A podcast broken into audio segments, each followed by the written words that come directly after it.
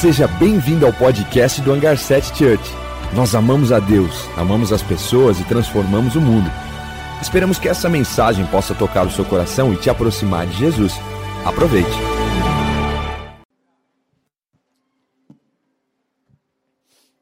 Sim, Espírito Santo, nós estamos aqui, Pai. E o nosso desejo é que você flua em nosso meio. Nós viemos aqui não por homens, mas nós viemos aqui para nós sermos abastecidos, Pai. Para espalharmos o teu amor pela nossa cidade, espalharmos o teu amor nas ruas, em todos os lugares que o Senhor nos enviar, Pai. Que o Senhor libere um novo nível sobre a vida de João, um nível de sabedoria e conhecimento de Ti e que ele possa ir em lugares que ele nunca imaginou, Pai. Que o Senhor possa trazer maturidade agora, Pai, maturidade do Teu reino e revelação do Teu Espírito, Pai, para que ele possa fluir na Tua vontade. Tua graça o conduza numa jornada incrível, Pai. Protege o João e que ele possa construir algo na tua, na nossa geração, que outras gerações possam usufruir, Pai. É isso que nós pedimos em nome de Jesus. Dá um aplauso bem forte aí. Não se sente, por favor. Não fique com raiva de mim, ok? Ah, a chave para cura, a chave para liberdade, a chave para receber mais de, Deus, mais de Deus, na minha opinião, uma das chaves é vulnerabilidade. 1 Samuel 2,4 diz que o arco dos fortes é quebrado, mas o arco dos fracos é fortalecido. E 2 Coríntios 12, 9 diz que o poder de Deus se aperfeiçoa na nossa fraqueza. Eu quero que você seja vulnerável hoje com o Senhor e com você mesmo. Quando você é vulnerável consigo mesmo, você consegue ser vulnerável com o Senhor, ou vice-versa. Eu creio que essa manhã é para você. O culto é para o Senhor, mas eu sei, eu sei, cara, que Deus tem muito para nós hoje. Eu voltei a malhar e eu tô, mano, eu entrei para valer, entendeu? É, mas não dá, né? Eu viajo muito aí. E eu falei, Senhor, como malhar o espírito? E ele falou: Bom, tem um dom aí que é só para você, edificação própria. Falar em línguas. E sempre quando eu falo em línguas, engraçado, eu imagino eu entrando lá na minha academia, lá na Smart Fit, lá no Guará, do lado de casa, eu imagino eu entrando assim, ó. Show, E esses dias eu com meu amigo, eu falei, mano, o ímpio malha assim, ó. Ah! O crente malha. Checa, taralabababaço. Brinquei com ele. E ele riu, morreu de rir. Eu sou muito brincalhão. Enfim. Seja vulnerável. E agora eu quero fazer um momento de malhação. Ok? Alguém já malhou espírito hoje? Alguém já falou em línguas hoje? Quantos vão falar, em línguas ainda hoje? E tem um dom de línguas? Tem alguém?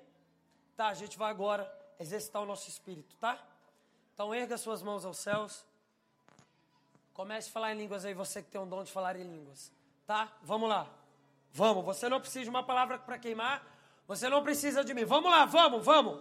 Vamos, comece a falar em línguas. Você que tem um dom de falar em línguas.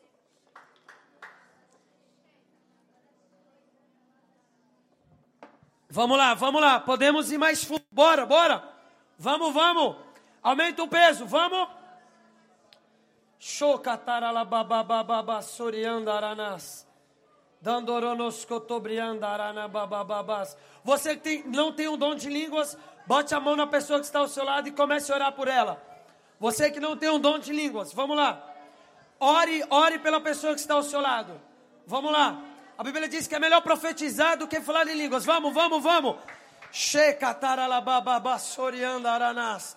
Nagasturiandaranas. Vem Espírito Santo sobre nós. Vem Espírito Santo sobre nós. Nós oramos, meu Pai, por mais do Senhor hoje. Nós oramos por mais. Agora comece a agradecer o Senhor por, pelo seu ano. Vamos lá, estamos no segundo, ano, segundo mês do ano. Eu acho que você tem muito pelo qual agradecer. Comece a agradecer o Senhor pelo seu ano. Vamos lá, comece a agradecer.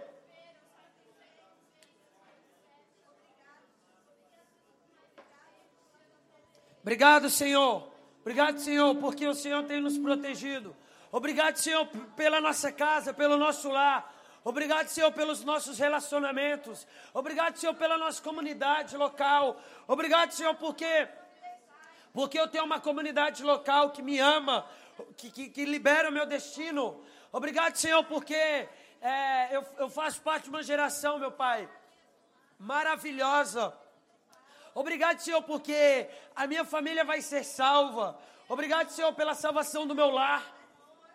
Obrigado, Senhor, pela salvação da minha faculdade, Senhor. Muito obrigado. Amém.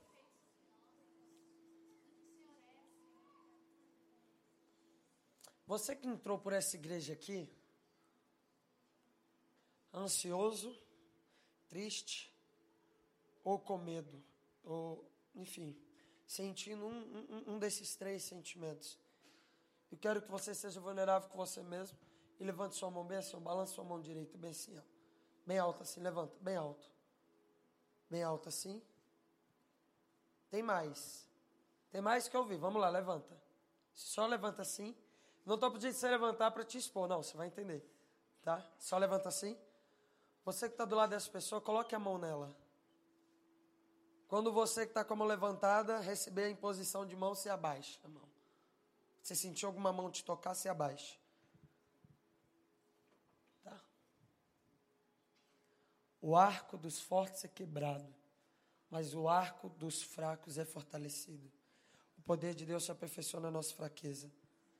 Agora feche os olhos e abra as mãos, você que, que, que recebeu imposição de mãos. Você que está ao redor dessa pessoa, eu quero que você ore. Ore por paz e alegria. Ok? Paz e alegria. Uma oração simples. Vem, Espírito Santo, com paz e alegria. Paz e alegria. Paz e alegria. Paz e alegria. Vamos lá. Espírito Santo, eu oro por paz e alegria agora. Eu oro, Pai, para que toda tristeza, toda ansiedade, Vem, vem sair, meu Pai, de seus filhos. Eu oro, Jesus, pelas lágrimas que escorrem pelo, pelo rosto dos seus filhos. Eu oro, Pai, para que essas lágrimas venham regar o amanhã. Espírito Santo, eu oro para que você visite, meu Pai, todas essas inseguranças, todos esses medos, todas essas tristezas. Eu não sei o que causou isso, mas o Senhor é maior do que tudo isso. Eu oro para que o Senhor toque neles agora, no nome de Jesus. Eu oro, meu Pai, para que os, eles venham sair daqui diferentes, dentro de si, mesmo que o exterior não mude agora. Mas eu oro para que o interior mude, no nome de Jesus. Bote a mão no seu coração e diga assim: Espírito Santo, você é maior do que eu sinto. Diga assim: você é maior do que aquilo que eu sinto. Diga assim: você é maior do que a minha ansiedade do que a minha tristeza, do que o meu medo. Me mostre sua grandeza hoje. Clareie a minha visão. Para que eu entenda o passado. E aproveite o presente. E lute pelo futuro. Amém. Pode se sentar?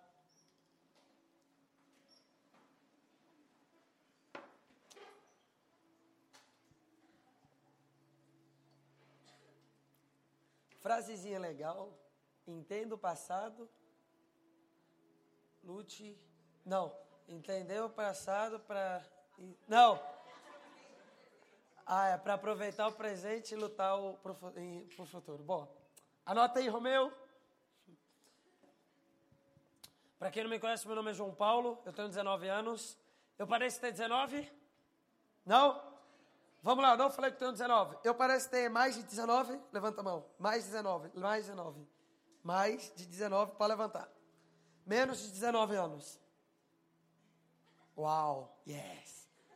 Não tô mal, tô bem. Viu, Keila? Tô bem. É o suco verde de moringa que eu tomo.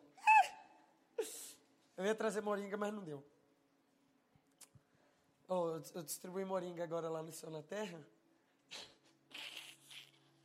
Parecia tráfico, mano, de maconha. A planta é verde e ela, a minha que eu tomo é toda quebrada. A galera foi pegar a moringa comigo, eu postei. Eu falei, eu vou levar a moringa, quem quiser pega comigo no final. Aí eles levaram, eles pegaram um saco de, um, uma sacola de supermercado e rasgou assim e, e deixou uns pedacinhos assim para colocar só a moringa e fechar. Só que, mano, eu já mexi com isso, né? E aquilo ali lá em Brasília chama trouxinha. Tá ligado? Trouxinha de maconha, trouxinha. Mas aí ficou trouxinha de moringa. Eu imaginei a polícia passando assim, vendo um bando de gente. E neguinho pegando uma fila assim comigo e eu jogando os negócios em verde assim. Só não tava pegando dinheiro quando tava vendendo. Senão, a galera filmou e zoou. Uh, eu congrego uma igreja chamada Igreja Internacional da Reconciliação. Eu tenho dois pastores. Gustavo Paiva, mais, mais conhecido como Guga, que vocês conhecem. Quantos aqui conhecem o Guga? Aê! E o Guga cuida de mim desde a minha infância. Ele, ele praticamente me pegou no colo. Eu lembro até hoje que ele me buscava lá no Mackenzie, quando meu pai não podia, meu pai ia buscar. Porque meu pai é muito amigo do pai dele desde a infância, entendeu?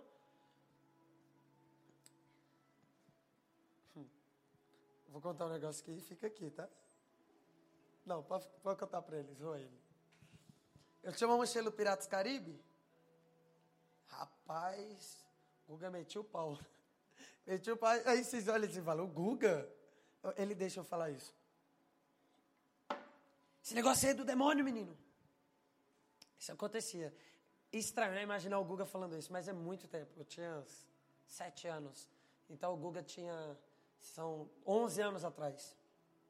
E não gostava muito.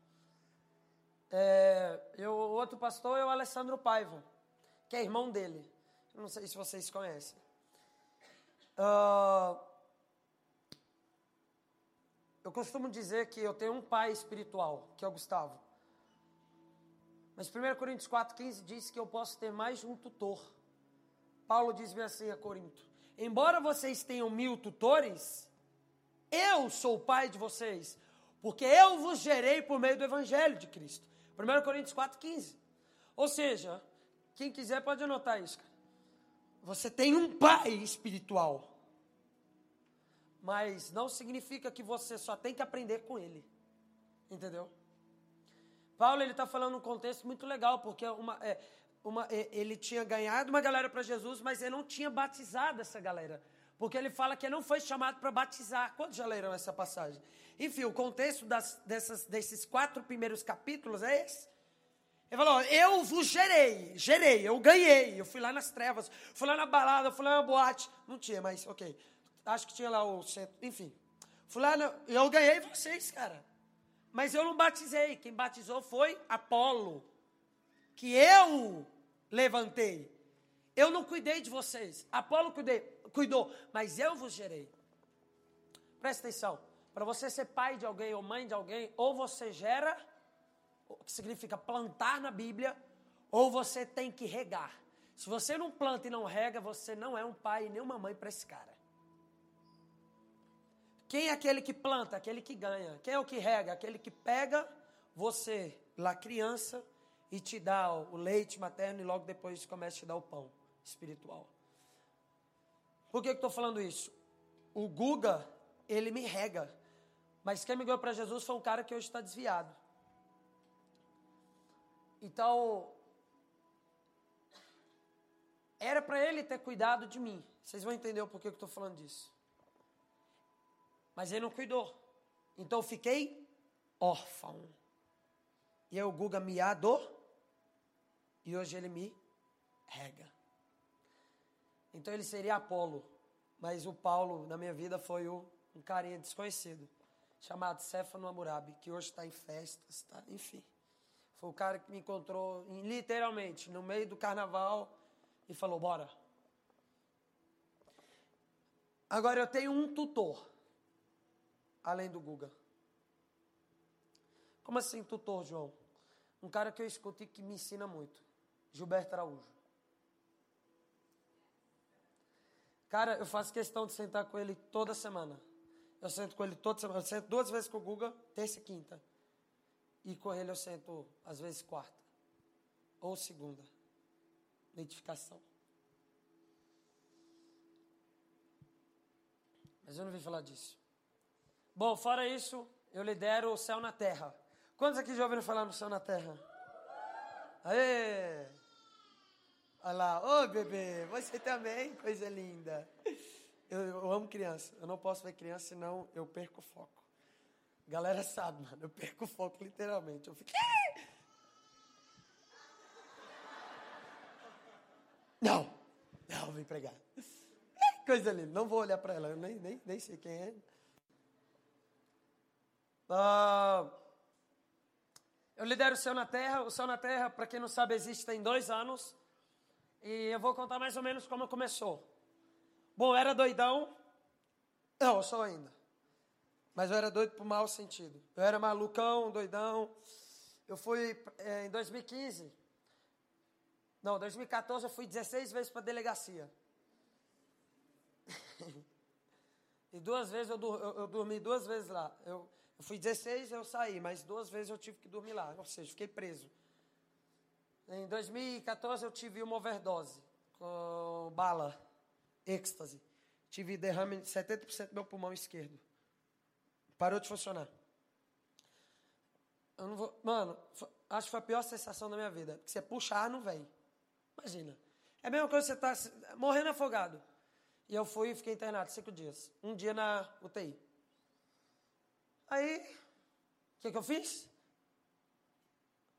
Só vou parar de usar o êxtase, mas vou usar outras. Porque o êxtase me fez mal.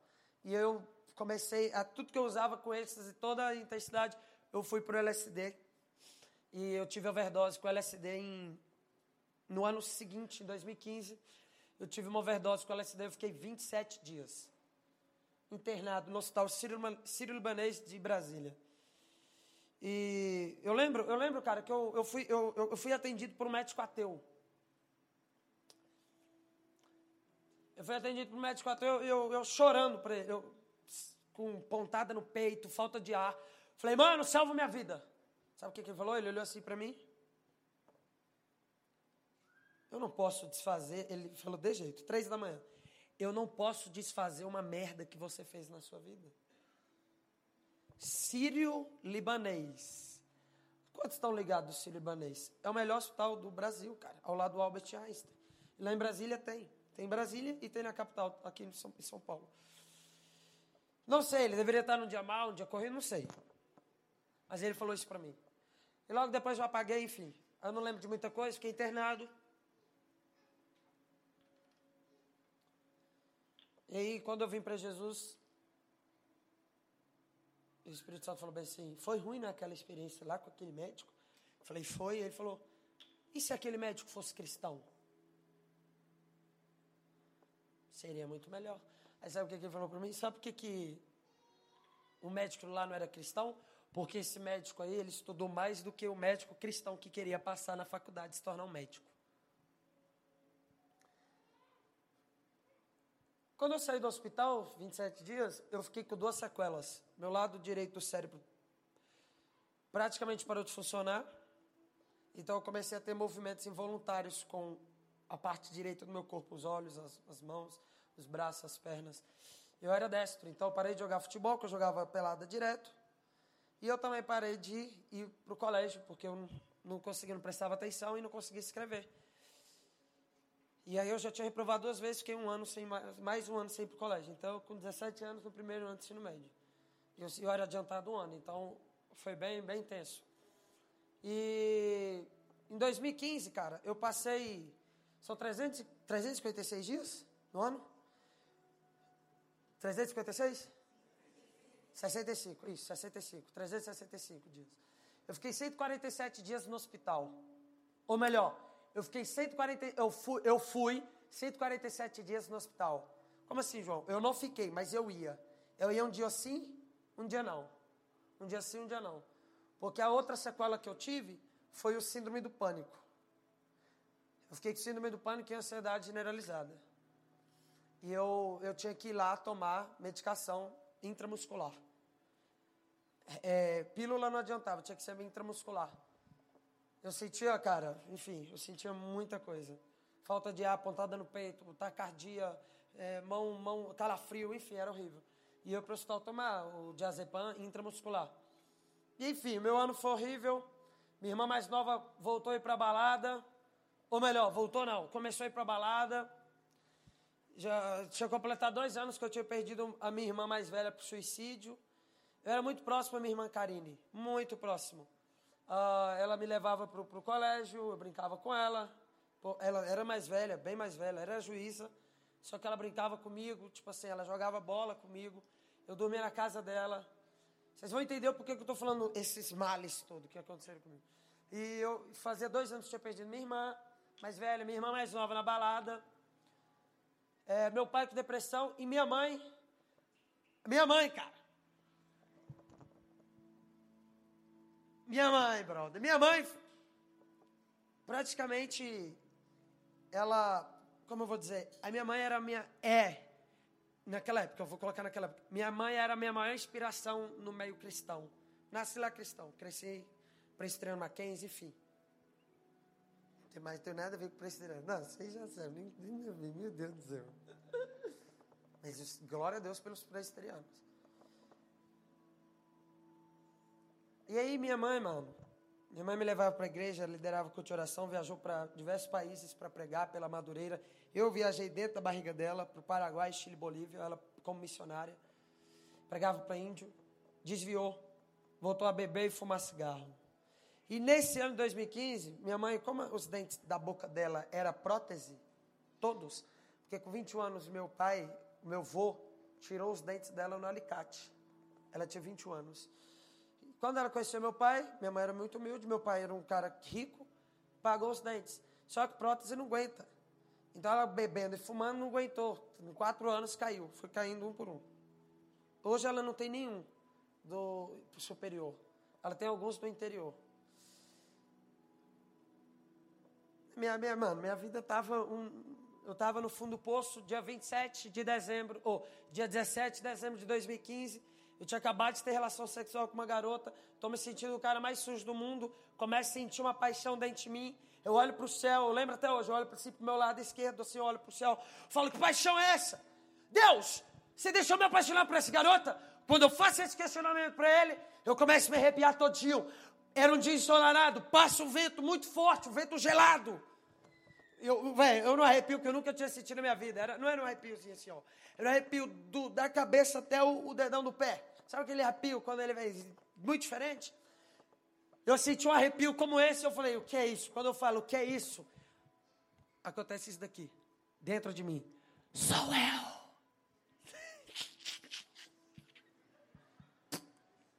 Meu Deus.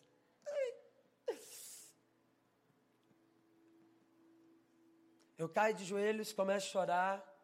E eu já estava afastado há quatro anos. Quatro anos sem ir na igreja, quatro anos doidão. Eu caio de joelhos e eu recebo Jesus naquele dia. Dois meses depois, fui para o Jocum de Campinas, aqui do lado. Fui para aqui, Campinas, aqui do lado. Fui para o Jocum, fui lá, fiquei 15 dias, estou voltando de avião. Tem um amigo meu do, do, do Pará, que eu, que eu conheci lá, fiquei amigo dele. Ele vai Estou indo para casa, né? Brasília, aeroporto Brasília, ele pega conexão lá. Mas ele estava do meu lado. E cara, eu olho, eu estou lendo um livro. Por que está do pleno avivamento? Leonardo Ravenhill. Eu estou lendo esse livro e eu não estou entendendo nada que está falando nesse livro. Vamos lá, prestriano. Aí eu estou lendo o livro, o livro está falando de fogo, é, dor por almas. Eu, hã? eu lendo o livro. Só que eu estava gostando.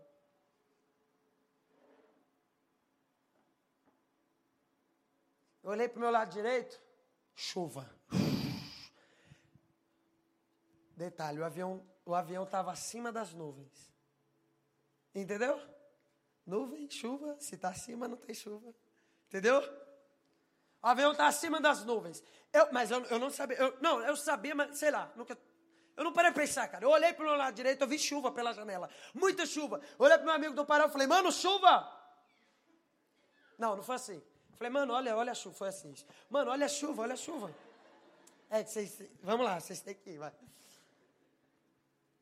E aí eu falei, mano, olha, eu estava no meio, ele do meu lado casa, eu falei, mano, eu lendo o livro. Eu, mano, olha a chuva. Não, é normal. Aí ele olha. Aí ele fez bem assim, essa cara é bem assim, ó. Tipo assim, ó. Tipo, Hã? não tá.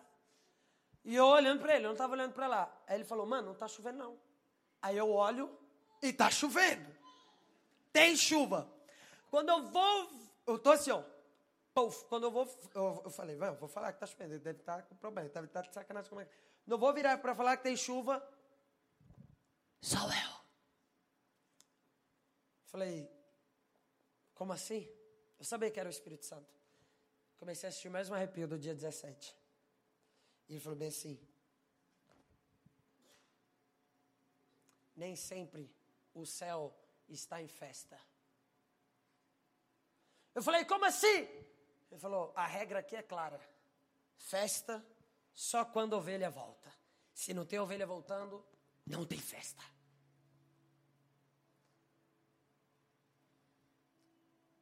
O Espírito Santo disse para mim: Eu estou chorando. Eu estou chorando pela sua cidade.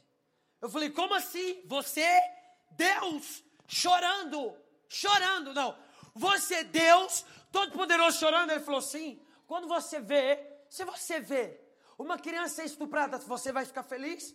Ou você vai ficar triste? Eu falei: Eu vou ficar triste. Se você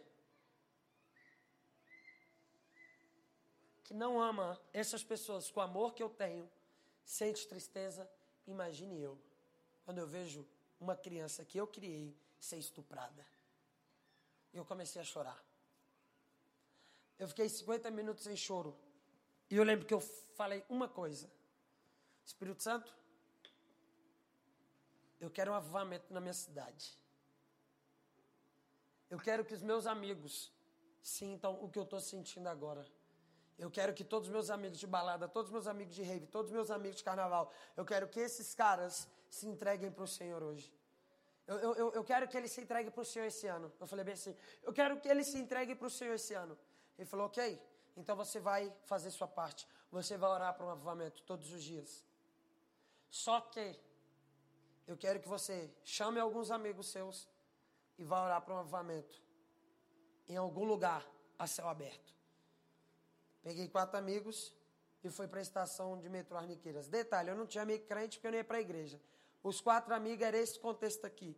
Um católico apostólico romano, os outros dois eram os que iam para a festa comigo, mas ficavam quietos. Falei, é, é, eles são mais de boa. Deve estar mais perto de Jesus, deve.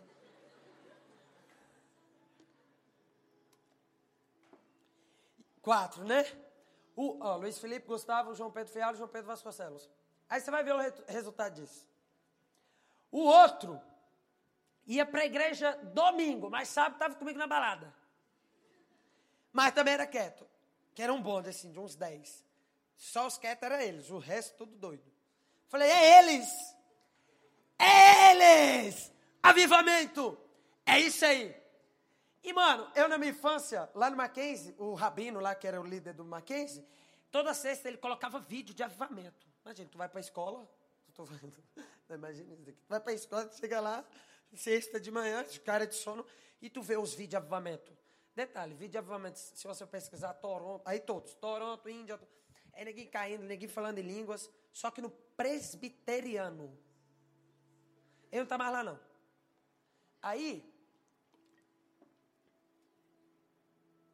eu falei, avivamento? Estádio cheio, ginásio cheio, ok. Nós quatro, e eu, eu e mais quatro, a gente foi para a estação, a gente começou a orar. Detalhe, o que ia para a igreja era muito tradicional e os outros eram traduzindo. Sei lá, eles não conheciam Jesus. Um era católico, apostólico romano. Tá, ninguém conhecia Jesus ali. É eu, eu tinha acabado, né? Estava conhecendo. Eu lembrei lá, eu não estava indo na igreja, eu lembrei lá, lá, lá atrás, Falei, ah, na hora de orar tem que fazer roda e tem que fechar os olhos. Ok. Gente, deu as mãos assim, fez a roda. Orar de olhos abertos? Nada, rapaz. Deus fulmina. Fecha os olhos, todo mundo. Ó, isso daqui é sério. Vocês sabem que é assim, ó. Quer ver? Quando o cara acaba, acaba de se converter, ele ora bem assim, ó. Ele fecha o olho bem assim, ó. Aí depois ele vai saber, né, dos segredos, pá, vai ficando íntimo, aí assim, agora sim, né, agora olho aberto, pá. Você olha, pô, tá conversando com o cara e tá orando aqui, ó. Não, tinha isso não. lá no início, todo mundo de olhos fechados, todo mundo paradão, assim, ó. E a gente orando. Detalhe, eu era o único que orava na roda alto. Todo mundo ficava calado. É claro que todo mundo ficava calado, né? Mas eles oravam assim, porque eu via eles falando assim. Eu falei, vem orar para avivamento. Aí deu uns 10 minutos, eu comecei a orar com fervor. Sei lá o que baixou em mim. Um espírito diferente. Eu tô brincando, gente, pelo amor de Deus. Espírito diferente não existe essa, não. Aí eu comecei. Aí eu lembrei de Abacuque 2,6, que eu tinha lido no livro. Aviva a tua obra, ó Senhor! E eu parafraseei, eu tirei obra e coloquei águas claras. Aviva águas claras, ó Senhor! Aviva águas claras, ó Senhor! E aí, cara, eu tava, ué, eu, eu, eu tava sentindo um negócio. Eu, eu abro os olhos assim. Aí todo mundo tá me olhando. Ninguém estava orando. Só eu estava orando. Aí tá passando, na hora que eu abro os olhos, tá passando um cara, igual aquela mulher ali tá passando, aquela moça ali tá passando. E ele tá passando com engradado de Heineken, ele tá passando. Ele tá passando segurando Heineken em mãos. Heineken, cerveja, engradado, ok? Ele tá andando. E aqui tá a roda. A gente tá aqui, não, mas era uma distância maior. E a gente tá aqui, ele tá andando. E eu tô do lado de lá, então eu tô tendo a visão para cá, eu tô vendo ele andando. Ele tá andando assim. Ele para paralelo à roda ele estaciona. Ah, o engradado ele está segurando assim mesmo, ok? E ele para, e ele começa a olhar para um ponto fixo. Aí eu falei, o que, que esse cara está olhando? Eu olhei, tinha parede. Porque pra, se ele vai reto, ele bate. Então ele ia fazer isso bem aqui, ó. O ponto que ele estava olhando era uma parede. Falei, hã? Sou eu. Quando o Espírito Santo fala isso, começa a me arrepiar todinho. Esse, dá dois segundos. Quando o Espírito Santo fala, sou eu. Dois segundos depois, ele faz bem assim, ó. O engradado de Heineken cai. Puff! E as cervejas explodem. Os garotos olham para trás assustados, que faz um barulhão. Todas as cervejas explodiram assim, eu acho que quase todas. Eles olham assim. Quando eles vão olhar para mim e te perguntar o que era, eu já tinha a resposta. O Espírito Santo acabou de tocar naquele cara.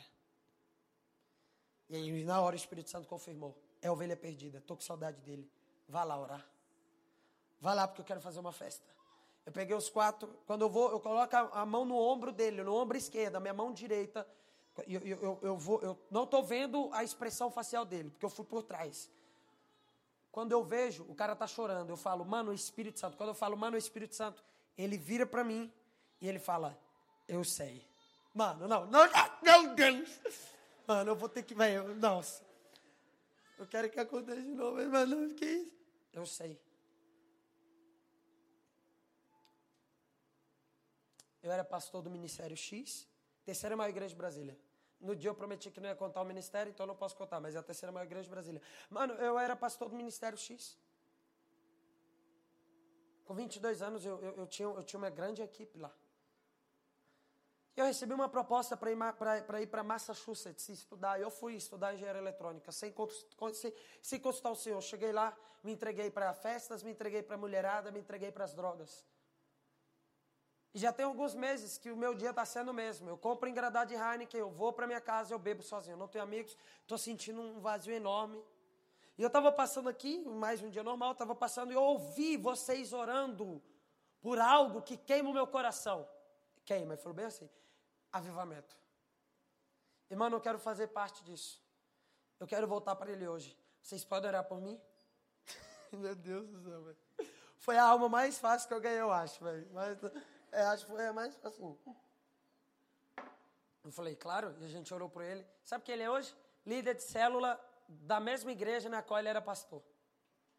Almocei agora com o pastor dele, segunda-feira. Tá queimando igual um louco. Enfim, foi assim que o Céu na Terra começou. Na segunda reunião, aí quando acabou, o Espírito Santo falou: continua. Mas agora você vai pregar. Você vai fazer um flyer, vai divulgar. Você vai mandar para todos os seus amigos e você vai pregar. Eu fiz o flyer. Não, eu não fiz não, porque eu não sabia fazer. Mas eu botei um, um, um amigo meu para fazer. Falei, velho, eu tenho que dar um nome para isso. Igreja não é. Hum, já sei. Célula de Deus. Que horrível. Tem lá no meu Facebook, tem outro, se você bate. Lá no Twitter também tem. Célula de Deus. Imagem de fundo. Um homem, ah, um homem de joelhos numa cruz. Negócio horrível, Nossa, feio demais. A primeira imagem do Google, acho que pegaram. Célula de Deus, às sete e meia. Estação Arniqueiras. Sabe quantas pessoas foram? Oito! Aí eu, putz, tá, beleza. Oito pessoas. Mesma coisa, orando. Não, é, no línguas não tinha, né? Porque línguas, tinha língua? Não tinha. Oramos, é, avivamento! Aí no final, eu tinha que pregar, né? Sabe qual a palavra eu preguei?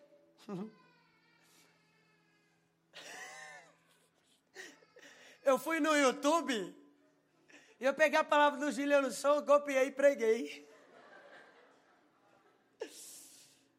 Igualzinho, mano. Aí, fiz, aí o apelo: quantos aqui querem voltar para Jesus? Uma mão levanta. E ele volta para Jesus. Ah, não, detalhe, não voltou não. Pela primeira vez esse cara desse dia reconheceu Jesus e nunca tinha entregado vida para Jesus. Não tinha, nem desviado tinha lá direito, era só malucão que nunca foi na igreja. Segunda reunião, ele falou, mesma coisa. Eu falei, não, cela de Deus não chamou muita gente. Hum, avivamento é um negócio explosivo. Célula de impacto. Impacto. Bomba. Assim vai chamar a galera. Mandei para todo mundo, Facebook, Instagram. Eu falei, ah, não, esqueci do Instagram. Ele falou para chamar todo mundo. Eu mandei no Instagram. Pá. Agora imagina, a última foto que eu tinha postado era eu numa rave. A próxima é célula de impacto. Neguinho deve estar. Tá... Ok. Célula de impacto. Aí eu acrescentei algo lá dentro. Chame seus amigos evangélicos, católicos, espíritas, budistas e ateus. Falei, agora vai. Agora vai. Agora vai ter milhares de pessoas lá. Sabe quantas pessoas foram? 23!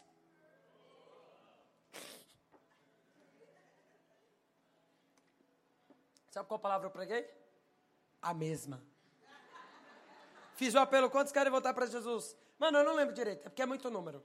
Tá, mas quatro, vamos, quatro mãos se levantam. Terceira reunião, ou quarta reunião. Sabe qual palavra eu preguei?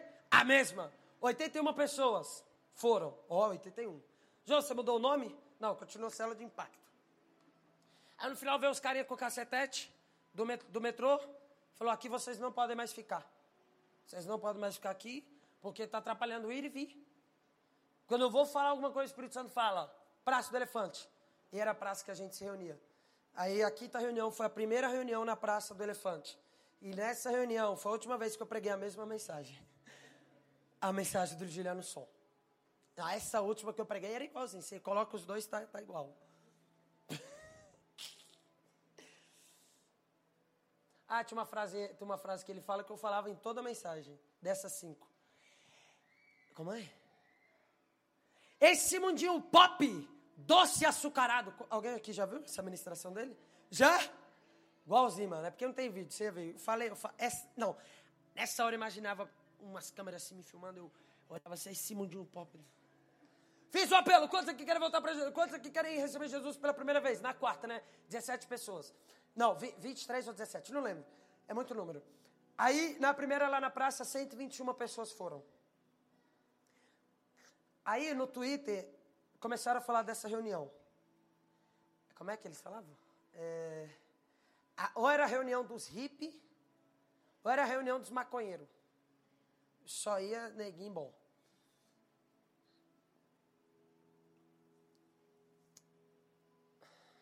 São dois anos de céu na terra. Cinco mil trezentos e cinquenta e sete pessoas se reconciliaram com Jesus no céu na terra em dois anos. Você pegar a média, dá 90. Divide pelo número de reuniões, dá 90 por reunião. João, por que, que você falou? Por que, que você falou que você pregava? Por que, que você falou isso? Simples, cara. Porque muita gente me fala que não está preparada. Se prepare.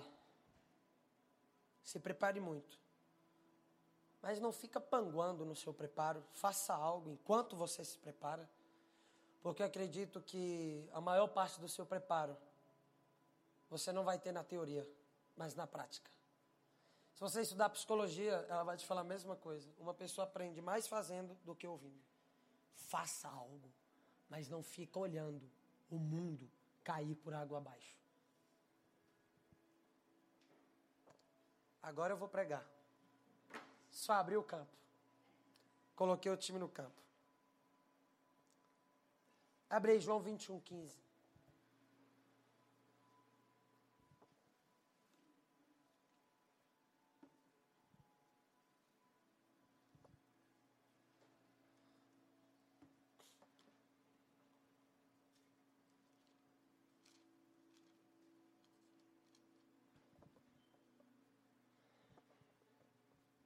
João 21, 15.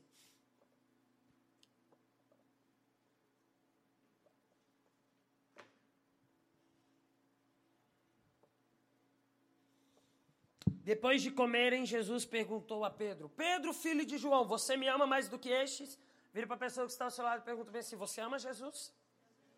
Vai, vira para a pessoa que está do seu outro lado e diga: Você ama Jesus? Agora cola aqui. Essa foi a pergunta de Jesus para Pedro. Qual o contexto?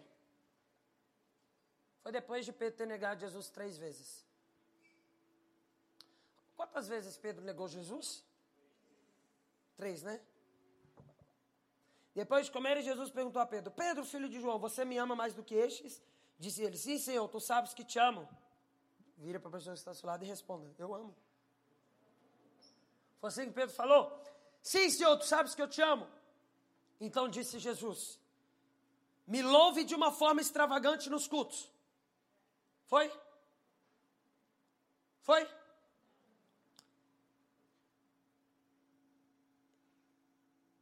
me oferte mil reais. Foi?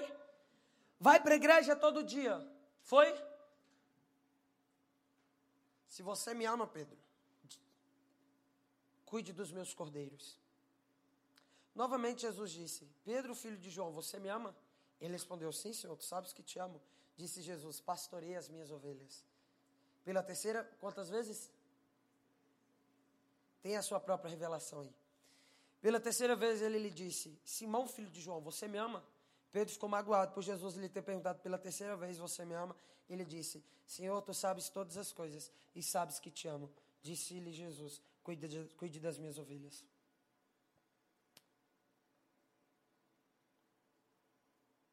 Jesus não pediu para Pedro ganhar almas para ele.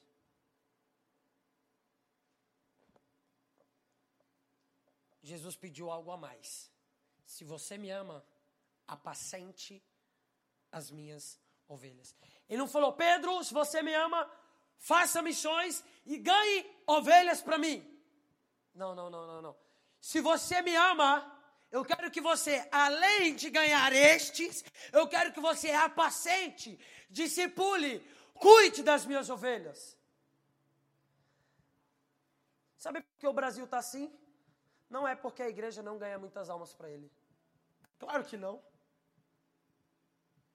30% do Brasil já é cristão evangélico. Cara, é, muito, é muita gente. É muita gente se convertendo.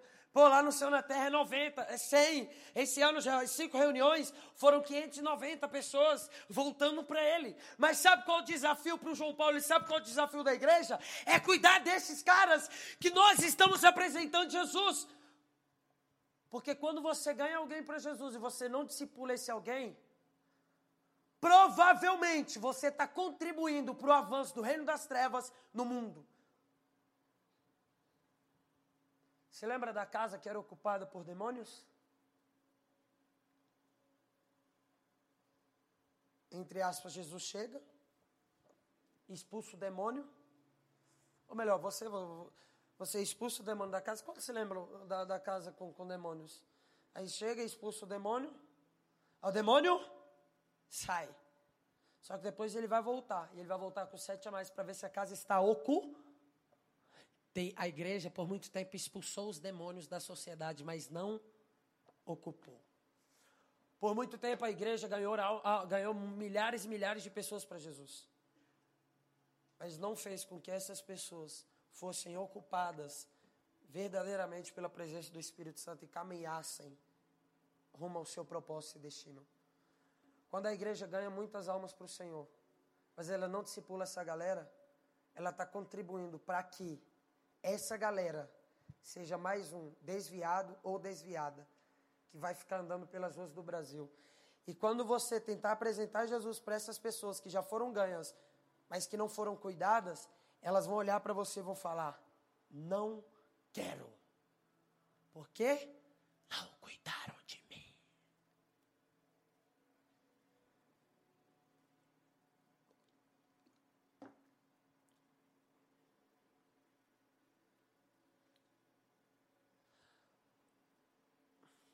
O maior, o maior desafio do João Paulo lá em Brasília não é, não é ganhar. Não, não, cara. Eu vou falar algo aqui para vocês. Cara, ganhar, ganhar almas não é fácil, não. Ou, oh, não é difícil. Não é, cara. Só você queimar. Eu queimo todo dia, eu ganho um. Esse ano eu ganhei 29 na rua. Eu fiquei um tempo postando no meu Instagram stories dos Ubers que eu estava ganhando. Quantos já viram? Lá em Brasília eu fiquei conhecido como menino do Uber. Ou da Moringa. E, cara, eu entro no Uber, eu ganho o cara para Jesus. É, não é, queima, mano, queima. Ok? Busca lá uma palavra pro cara, libera. Aí você olha assim para ele, agora você vai ter que falar, ou eu sou um mago, ou tu vai ter que se render ao poder de Deus. Ou eu sou um mago, bruxo, ou Deus existe. Pro ateu essa. Eu já fiz isso, tá? Não se escandaliza. Mas foi com uma, um ateu amigo meu, ok? Não vai falar isso lá, pelo amor de Deus. Vai que ele fala, é, tu, tu é um mago mesmo. Aí você se complicou, brother. E aí o cara, o cara, o cara vem. Porque há um anseio dentro dele pela eternidade. Mano, quem é capaz de existir Jesus, brother? Não tem como. Agora, sabe o que é difícil? É fácil ganhar almas. O difícil é discipular. Juan e Keila sabe. Guga sabe. O Anderson sabe.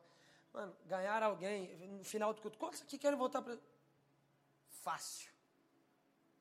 Difícil é discipular. Sabe por que é difícil? Para você ganhar, você precisa do fogo. Mas para discipular, você vai precisar de algo a mais do que o fogo. Você vai precisar de algo que, que tenha consistência, que seja sólido. Amor.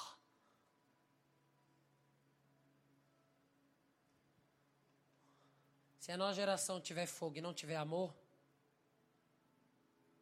de nada adianta. Ela vai ganhar muita gente, mas não vai discipular. Brother, para discipular, o fogo só não aguenta. Você vai precisar de amor. Você vai precisar de compaixão. Você vai precisar algo a mais do que o vinho.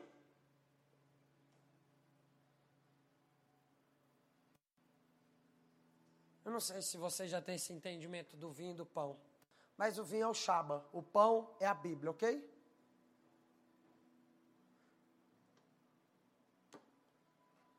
Os nossos pais na fé, glória a Deus por eles, cara. Eu, eu, eu honro muito, honro muito, cara. Os pais na fé. Porque o chão que pisamos hoje foi o teto que eles se instituíram, ok? Agora eles tiveram um erro. Eles comeram muito do pão, mas se esqueceram do vinho. E quem só come do pão e se esquece do vinho vai só até um lugar. Porém, a nossa geração, eu vejo que é um problema no outro extremo. Ela bebe muito do vinho, mas ela não come do pão. Ela entra no chaba, mas não lê Bíblia. Ela cai no espírito, mas não anda no espírito. Resultado? Inconstância. Vai para culto para receber uma palavra motivacional.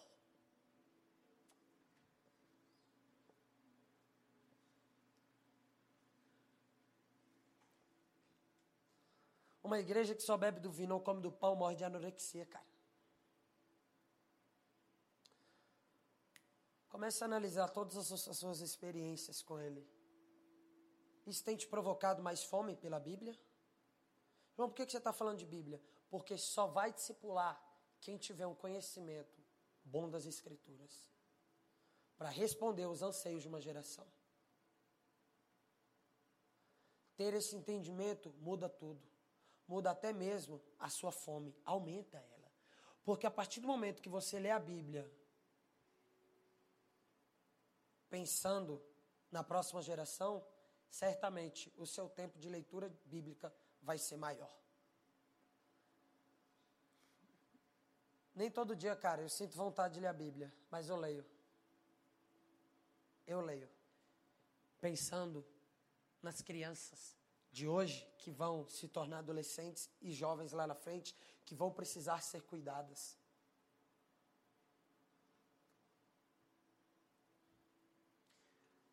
Na ceia de Jesus, primeiro veio o pão ou vinho? Vamos lá. 1 Coríntios. Não precisa abrir, mas lá em 1 Coríntios, na ceia de Jesus, você primeiro bebe o vinho ou come do pão? Come do? Todo vinho que não te leva para o pão é pura emoção. Se suas experiências não te, têm te levado a ter mais fome, questione o vinho que você está bebendo, porque provavelmente não é o vinho que vem do céu.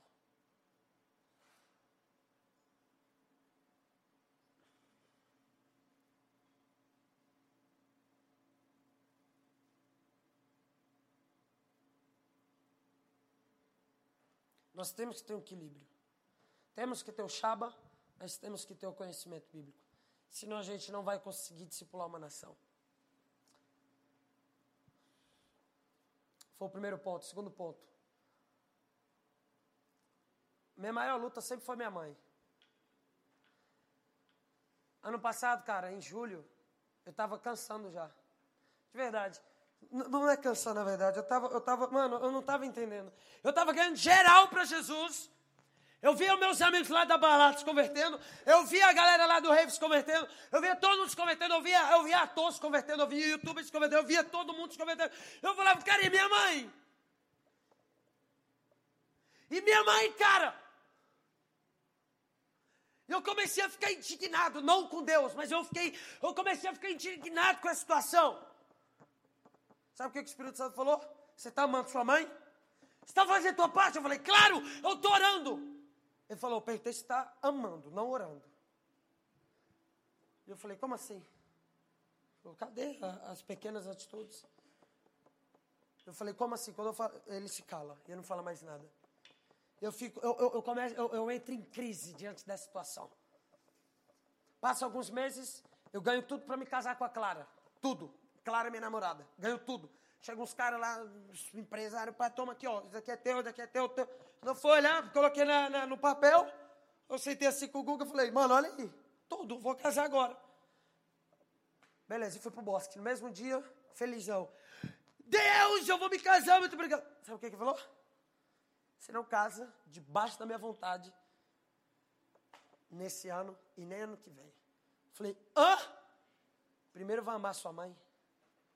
Falei, como assim, Deus? Ah, não, de novo. Eu me lembrei lá de. Falei, Deus, eu amo, eu oro. Sabe o que, é ele falou? Como assim? Você leva a Clara para comer nos melhores restaurantes de Brasília, mas você nunca levou sua mãe para tomar um açaí. Vamos lá!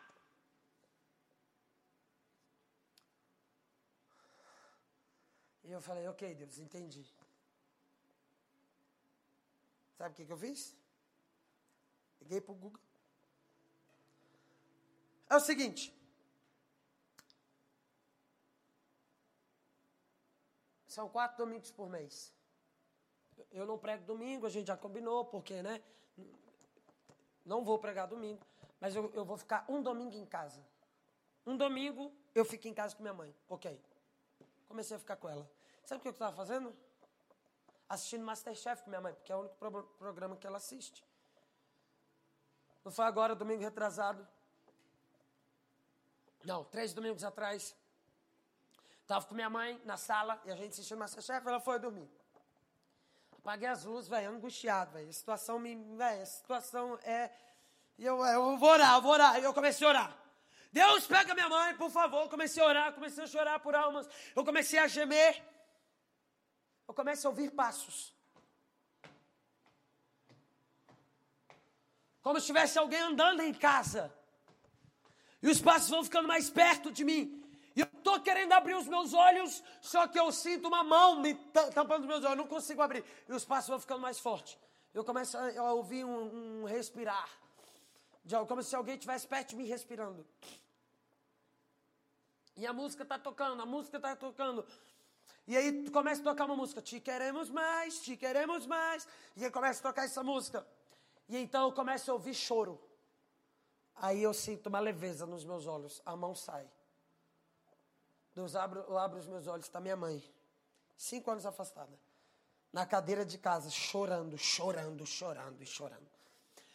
Eu falei, Deus, eu vou lá nela. Eu, quando eu vou me levantar, ele fala, não, não força a barra. Esse momento aí é eu e ela. E minha mãe ficou duas canções chorando. Na terceira, eu estou uns 15 minutos. Na terceira, eu me levanto. Eu fico de joelhos na frente dela. Eu falo, mãe, volta a congregar comigo. Não, na verdade, não, isso daí foi a segunda coisa. Eu falei, mãe, volta, volta para ele hoje, volta para ele. Ela olhou assim para mim chorando e falou, eu não aguento mais viver sem Jesus. Eu quero voltar para ele hoje. Eu tive o prazer de orar pela minha mãe. Eu. Não foi ninguém. Fui eu. Eu. Não tem prazer melhor, brother. Se orar por um cara é uma coisa. Pela tua mãe afastada é outra. Aí eu orei. Depois peguei ela assim, ela estava de joelho chorando. Falei, mãe, volta a congregar comigo. Ela falou, não dá. Falei, por quê? Ela abriu a boca. Eu entendi. Ok, então. Se você não vai para a igreja comigo, para ir, aí vem até aqui. Ela, como assim? Você vai entender. Eu sei tocar violão. Lembra que você me colocou para tocar violão? Ela, sim. Lembra que você queria que eu cantasse um dia na igreja? Sim. Lembra que você queria um dia que eu viajasse nações, que eu recebi para pregar? Sim, ok. Eu, eu, sim, eu lembro. Falei, beleza então. Um culto tem louvor, aí tem oferta, tem palavra e tem louvor de novo, certo? Ela assim, beleza então. Dois domingos do meu mês, o culto vai ser aqui em casa. Eu canto e eu prego. E eu fecho com uma canção. Ela falou chorando, ok. Mas eu quero que as três canções de início sejam as três canções que marcam a minha volta para Ele. Te queremos mais, só quero ver você e ousado amor. Ei! Deus já ligou no Kairos a conversão dos seus pais, a conversão da sua família, cara. Mas você tem que fazer sua parte. Qual a minha parte, João? Ligar no Cronos o que ele já ligou no Kairos. Ame sua família, brother. Ame a sua família, ame o seu lar. Quer fazer missões? Faça primeiro em casa. Antes de fazer na rua, faça na sua casa. Antes de ir para a praça, faça na sua casa. Antes de fazer missões lá dentro da sua igreja, faça em casa, brother. A Bíblia diz em 1 Coríntios, ou em 1 Timóteo, capítulo 4, versículo 6, eu acho. A Bíblia diz bem assim: 4, 6, eu acho que é 4, 6, mas está lá. Aqueles que não amam de casa, aquele que, aqueles que não amam os próprios parentes, negou a fé e é pior do que um descrente. Sabe o que, que é isso, cara?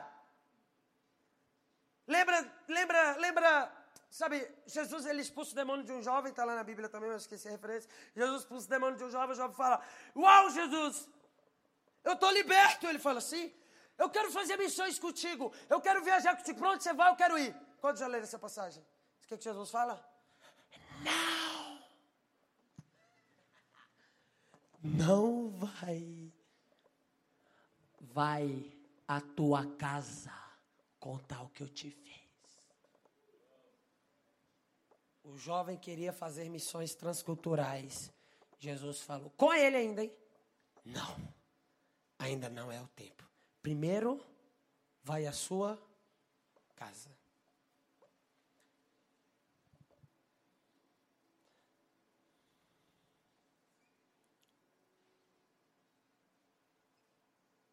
Você tem amado seu pai, cara?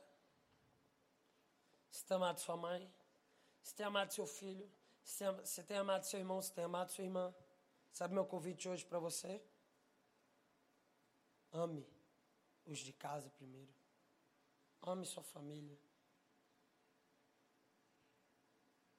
Amor é decisão. Você decide amar. Você decide amar mais. Ou você decide amar menos.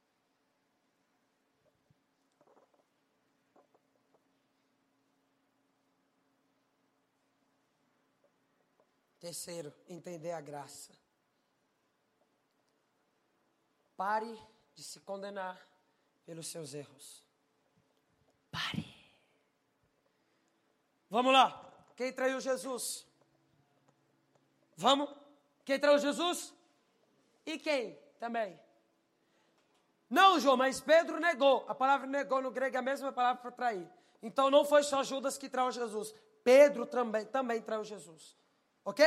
Só que quando a gente fala de traição, é engraçado que a igreja só lembra de Judas, mas se esquece de Pedro. Mas Pedro também traiu. E três vezes. Ok? Jesus perdoou os dois.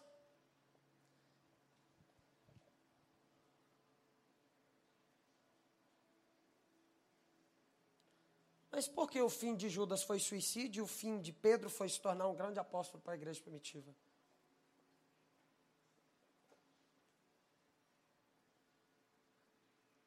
Pedro se perdoou, Judas não. Muitas vezes a questão não é receber o perdão de Deus. Olha isso. Muitas vezes é se perdoar, entendendo o perdão de Deus. Como entender o perdão de Deus? Entendendo a graça. Porque, João, por que Judas não se perdoou e Pedro se perdoou? Presta atenção. A Bíblia diz que Judas, quando. Eu fecho aqui. A Bíblia diz que quando Judas ele, ele, ele traz Jesus, ele, ele vê Jesus, ele, ele vê Jesus preparado para ser crucificado. O que, que a Bíblia diz? Que Judas pega as moedas e leva quem? Os anciões e fariseus. O que, que os fariseus e os anciões dizem para ele? Pouco me importa. Em outras palavras, o problema é seu. Judas tem um encontro com a religião. A religião fala: o problema é. Pedro, João 21, do 1 a 14, não precisa abrir. Mas João 21, 1 a 14 diz sobre o encontro de Pedro depois da sua traição com Jesus. Vamos lá, o que, que Pedro estava fazendo depois de trair Jesus? Pés? Jesus chega assim e fala para Pedro: Oi, Pedro, tem nada, né? Você não está pegando nada. Você não está pegando nada, está difícil aí, né? Ele é, está difícil. Aí ele fala bem assim: jogue a rede à sua direita. E Pedro joga. O que, que acontece? Há uma colheita milagrosa de Pedro e alguns outros discípulos. Os discípulos tinham voltado a fazer o que faziam antes de conhecer Jesus. A Bíblia diz, no versículo posterior, que Jesus tinha encontrado, encontrado Pedro pela terceira vez. Quantas vezes Pedro traiu Jesus? E Jesus se encontra com ele três? Para cada erro seu, Jesus está na sua frente novamente, dizendo: Eu não desisto que, que acontece? Pedro se perdoa. E ele se torna apóstolo da igreja primitiva. Hum. Já se perdoou pelo teu passado? João, não, João, mas você não sabe. Eu, eu, eu perdi minha virgindade, João. Eu, eu, eu me deitei com aquele garoto lá. João, eu não consigo me perdoar. Sabe por que a gente auto se condena? Porque a gente começa a colocar uma tabela de pecados. Ah, não, transar é um grande pecado e mentir é um pecado pequeno. Não existe isso, cara. Transar é pecado fora do casamento e mentira também. É, da, é do mesmo tamanho. É porque você tem um senso de justiça diferente, que não é igual ao de Deus. Para Deus não existe grandes pecados e pequenos pecados. É tudo o mesmo tamanho. Não, João, João, não. Mas eu, eu ainda estou preso à masturbação. Se eu mentir, eu cometi o mesmo pecado. A diferença é que provavelmente você está preso. Você está escravo. Aí é outra coisa. O mesmo pecado. João, você está falando isso me propondo o quê? Você se tornar mais apaixonado por Jesus e viver como um homem puro e santo. E se livrar de toda escravidão do pecado não é propor uma vida de libertinagem, é propor uma vida apaixonada por Jesus, onde vai fazer com que você viva como um homem santo e puro. Entenda a graça. Agora entendi, João. Você contou tudo isso que você pregava lá e você não sabia de nada para isso. Sim, entenda a graça.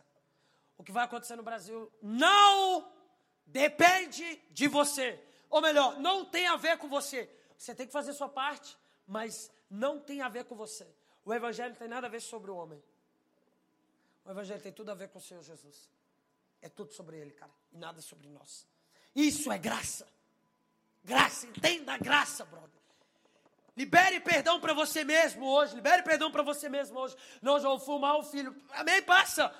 Passa de página. Para de olhar para o seu passado, cara. Para de olhar para trás. Quem muito olha para trás, um dia vai parar. Você lembra da mulher de Ló? Ela olhava muito para trás. Ela olhou para trás. O que, é que aconteceu? Ela ficou como? Estátua de sal.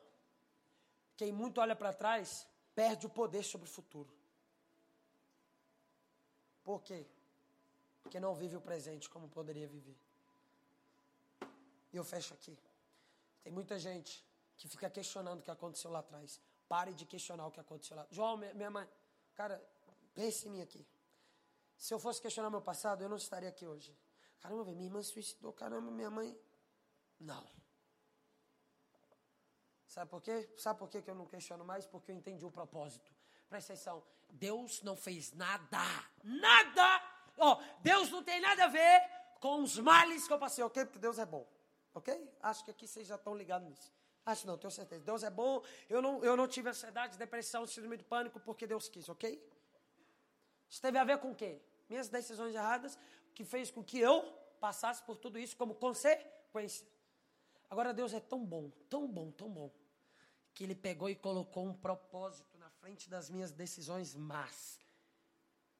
Graça e misericórdia. Ele falou: Pô, meu filho, ele está decidindo aquilo ali, no fim dele não vai ser bom. Ele vai ficar com depressão. Tá bom, então. Então eu vou pegar e vou colocar um propósito na frente da depressão dele. Entendeu? O que, que é propósito? Não foi, Deus tem nada a ver com a minha depressão, mas ó, ele pega, ele está decidindo errado. Hum, ele, pode, ele pode acabar tendo uma depressão. Como consequência, porque tu você Lei, lei, lei do mundo. Lei, lei, na Bíblia, Bíblia.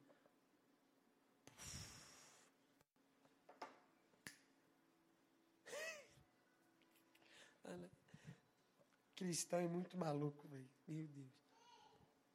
A gente é muito doido.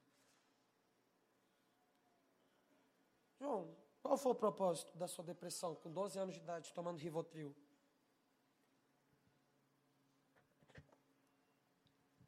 Sim o que a maioria sente para poder me conectar com eles com mais efetividade.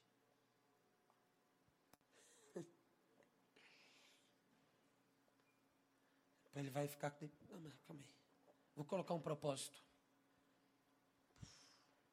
Através das feridas dele, das cicatrizes, eu vou liberar o meu poder para curar essa galera que está com depressão. Quando Jesus se encontra com Tomé, depois da ressurreição, Jesus fala: Tomé sou eu. Ah, se és tu, quantas pessoas você curou, Jesus? Foi? Se és tu, me mostre os troféus. Eu quero os troféus. Me mostre as marcas. Marcas. Louvor já pode subir. Sabe o que, essa geração está querendo ver? Suas marcas não são os seus troféus simplesmente. Uau! Troféus atraem. Atraem. Os troféus atraem, ok? Mas os troféus não te conectam como a dor te conecta com pessoas.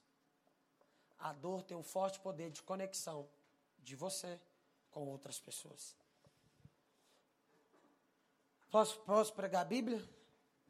Isso aqui é muito forte que eu vou falar agora. Isso aqui não meu Deus. A Bíblia diz em Isaías que Deus sentiu prazer, prazer na morte de Jesus. Ele viu Jesus sofrer, ele, uau, sentiu prazer, sentiu. Sabe por quê? Porque a visão de Deus não estava limitada ao sofrimento de Jesus, mas no que a cruz poderia fazer. O que, que a cruz iria fazer? Trazer muitos filhos para ele. Quando você entende o propósito, que é uma visão além do que está acontecendo hoje, você não sofre pelo seu presente. Porque você entende o tudo que você está passando como um forte poder de conexão, de conexão com outras pessoas lá na frente. Ansiedade, depressão, síndrome do pânico, inseguranças, todas essas coisas podem fazer a sua cura, ok? A cura. Quando você é curado de todos esses males, isso daí vai fazer com que você conecte com várias pessoas lá fora que estão passando pela mesma coisa.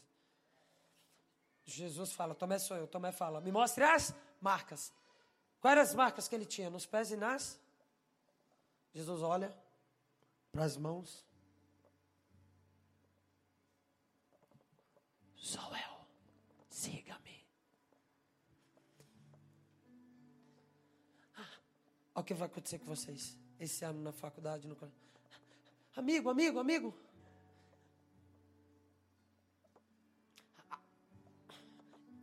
Eu estou com depressão. Aí você que já teve? Eu já tive. Mas ele me curou. Ele quem? Ele quem? Ele. Siga-me, vou te mostrar. Amiga, amiga, eu, eu, eu, eu, eu perdi virgindade antes do casamento. Eu... É, eu também. Mas hoje eu me sinto pura. Pura como uma criança. Que, que é isso? Vou te mostrar. Siga-me. Eu, eu, eu, eu, eu, eu, eu, eu tô com síndrome do pânico. Eu já tive.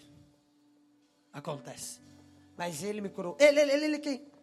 Siga-me, eu vou te mostrar.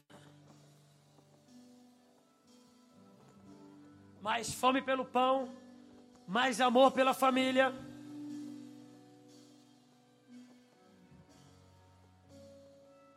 Entender a graça. E quarto, entender a graça, entendendo o perdão de Deus, ou entendendo o perdão de Deus, entender a graça. E quarto, entender o propósito de tudo que você passou lá atrás. Eu, eu, eu perdi meu pai, eu, eu, perdi meu. Siga-me, siga-me. Eu chamo isso de a dor conecta pessoas, o testemunho ainda mais. Sabe o que é mostrar as marcas? É mostrar o testemunho. Sabe o que o Espírito Santo quer fazer aqui hoje? Eu preguei tudo isso para chegar nesse ponto.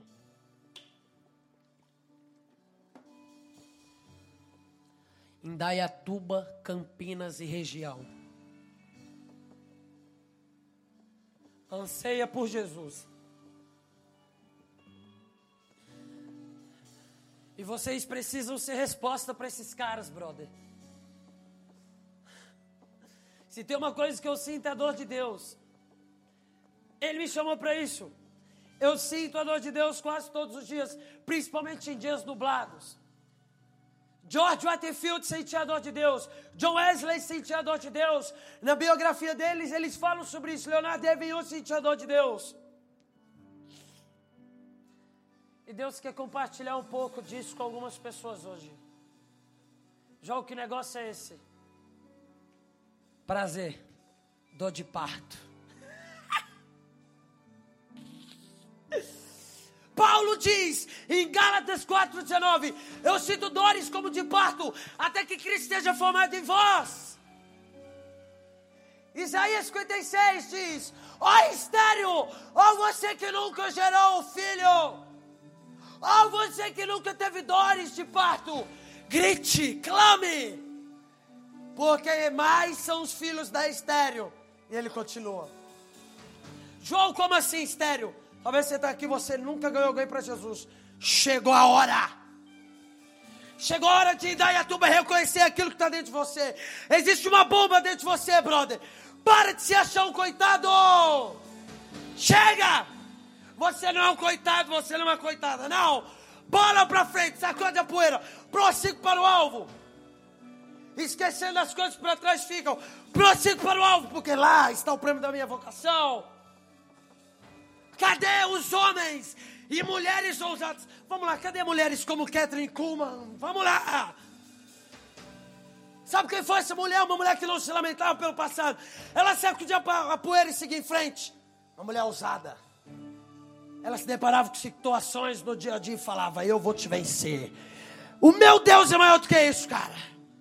Ela entrava em ruas, ela entrava em lugares, em bares e boates. Ela olhava na cara de pessoas e falava: Você quer o poder de Deus? Então só fecha os olhos e abre as mãos, porque tem muito fogo aqui dentro. Ei! Cadê as mulheres como a Aimee, fundadora da Quadrangular? Cadê, brother? Hoje vocês vão sentir dores como de parto. É só isso que eu tenho hoje. Dor de parto, presta atenção, cara. Sabe o que é dor de parto? Compaixão por almas. João, o que é dor de parto? Me explica. Eu vou sentir dor na barriga? Não. É você sentir o que minha geração. É você sentir o que a sua geração sente. Cadê os homens como George Whitefield, cara? Sabe quem foi esse cara? O homem que orou, Senhor, se não querem dar minha alma, retira a minha.